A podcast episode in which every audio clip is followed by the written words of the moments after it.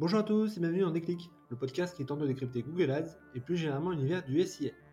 Je suis Jérémy Lacoste, consultant SIA depuis 10 ans et j'ai le plaisir d'aborder plusieurs fois par mois une problématique search. Sans langue de bois mais toujours avec bienveillance, l'ambition au cours de chaque épisode est de déconstruire les mythes autour de Google Ads en partageant mes échanges, lectures et retours d'expérience. Pour être sûr de ne manquer aucun épisode, n'hésitez pas à vous abonner sur les plateformes de distribution ou directement à ma newsletter en lien sous le podcast. C'est gratuit et c'est bon pour la rentabilité de vos campagnes.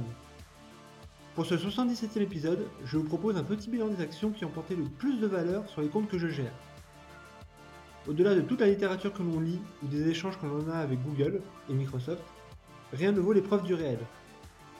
Après avoir entrepris pas mal de tests tout au long de 2023, j'ai identifié 7 orientations majeures qui ont eu un impact majeur sur la performance de mes campagnes. Allez, je compte les points. Premier point, la génération de DSA. Historiquement, j'ai toujours piloté DSA dans une campagne à part, par coquetterie peut-être, pour avoir plus de contrôle aussi assurément, et enfin pour intégrer certaines audiences retargeting. Mais en 2023, j'ai testé l'intégration et le déploiement d'ad group DSA à l'intérieur de chaque campagne générique, et les résultats sont là. Force est de constater que cela a permis d'atteindre une couverture sémantique bien supérieure et ainsi en faire un véritable générateur de leads. Les prérequis étant en lead gen, de s'assurer d'y intégrer des pages à fort contenu et au potentiel de transformation. Je pense naturellement à des home produits, des pages lead magnet ou encore des pages tunnels de vente enrichies sémantiquement. Deuxième point, l'investissement dans Performance Max. Et je voudrais arrêter tout de suite avec la fausse croyance que Performance Max est une campagne 100% automatique qui convient d'activer en deux clics. Techniquement, c'est vrai bien sûr, mais empiriquement, ce serait faire une grossière erreur. Aujourd'hui, plus d'un euro sur deux que j'investis l'est sur Performance Max, et le temps passé pour optimiser cette campagne est du même calibre. Pour le dire autrement, la seule façon de réussir sur Performance Max, c'est d'y passer du temps, et de sans arrêt tester des dispositifs. Groupe d'éléments granulaires, axes de communication différenciants, mise à jour des bannières et vidéos, optimisation des audiences. Un travail sans fin qui porte ses fruits et permet d'assurer une présence haute funnel intéressante.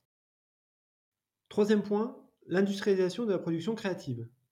Historiquement, les consultants SIA ont toujours été plus à l'aise avec la création de matrices mots-clés que sur la production d'annonces, que ce soit textuelle ou créative. Seulement, avec une SERP qui évolue de plus en plus vers le multiformat et des campagnes all-in-one à la demande jeune du Performance Max, la créa devient centrale. Et aujourd'hui, désolé de le dire ainsi, mais le niveau est tellement bas qu'il y a un vrai impact à aller chercher en craquant le sujet de la production à l'échelle des bannières et vidéos. En 2023, c'est environ 500 créas intégrés dans les comptes Google Ads que je gère, chartés et pensés uniquement à acquisition. Pour 2024, l'enjeu sera de craquer le sujet de l'industrialisation de la production vidéo. En ce moment, je suis en plein test. Quatrième point, la remise en cause de la toute-puissance du ROAS. 2023 a été l'année où Google a poussé l'ensemble des annonceurs à basculer sur un pilotage à la valeur, c'est-à-dire utiliser le ROAS historiquement intégré chez la plupart des e-commerçants, qui nativement presque remontent la marge sur chaque vente, pour les acteurs de la lead gen, l'approche ROAS est moins naturelle. Pour l'avoir testé sur plusieurs métiers, mon retour d'expérience est plutôt en demi-teinte, pour les raisons suivantes. C'est déjà bien souvent une tannée à mettre en place avec des modèles de données arides et sur différents produits.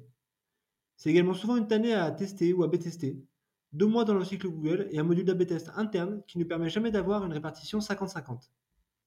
C'est enfin me concernant inefficace dans deux tiers des cas. A l'inverse, aujourd'hui, je reste beaucoup plus performant en faisant l'inverse exact de ce que Google recommande, c'est-à-dire splitter mes campagnes en fonction des segments activables très discriminants sur performance, que ce soit le device, la localisation ou l'âge. Cela me permet de contrôler un investissement sur ces segments, deux le CPL cible qui me permet d'augmenter ma marge, et trois le CPC max grâce aux stratégies de portefeuille. Cinquième point, la consolidation de la structure des campagnes. La montée en maturité des algorithmes Google et Microsoft est une réalité. Aussi, plus besoin d'avoir des campagnes granulaires comme avant, d'autant que le match type large ou encore les extensions de réseau permettent aujourd'hui d'assurer une diffusion conséquente. Aujourd'hui, sur la plupart des produits que je pilote, le setup est le suivant. Une campagne générique, une campagne performance max pour travailler tout le funnel, une campagne demande gen pour aller chercher des audiences affinitaires et une campagne 100% retargeting pour être agressif auprès des prospects. En plus d'être performant d'après les retours d'expérience que j'en ai, ce dispositif a aussi l'avantage d'être efficace en termes de temps passé et ainsi éviter les erreurs de manipulation versus des comptes avec encore 50 campagnes sur la même thématique. Sixième point, la bascule en large des mots-clés. Pendant longtemps, le match type large des mots-clés était l'épouvantail des consultants SIA, vu comme imprécis et source de gaspillage budgétaire.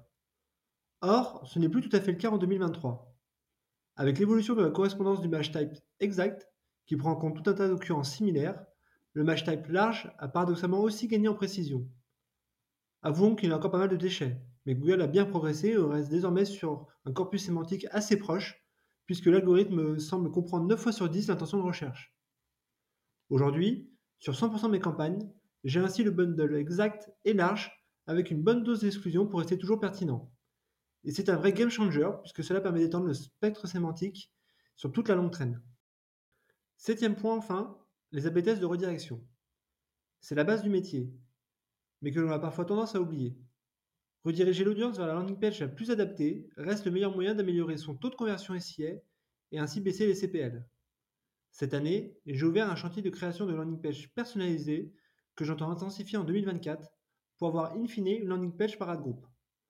Cela permet d'améliorer le QS et surtout de créer de la réassurance et donc de la rétention client. Le nerf de la guerre reste ici non pas de faire baisser le taux de rebond, mais bien d'augmenter le taux d'entrée tunnel, c'est-à-dire sur 100 personnes qui arrivent sur la landing page donnée, combien cliquent sur le CTA du tunnel. En parallèle, tout le travail d'optimisation sur les Core Web Vitals a aussi été grandement bénéfique sur la performance SIA de mes campagnes, et cela devient aujourd'hui un standard attendu par l'ensemble des internautes. Voilà, ce 70e épisode touche déjà à sa fin, et j'espère que vous avez eu des clics. Comme toujours, je suis preneur de vos retours ou propositions de sujets en commentaire ou par message privé sur LinkedIn. D'ici là, prenez soin de vous et si vous me cherchez, vous savez où me trouver, sur Google bien sûr. Allez, à la prochaine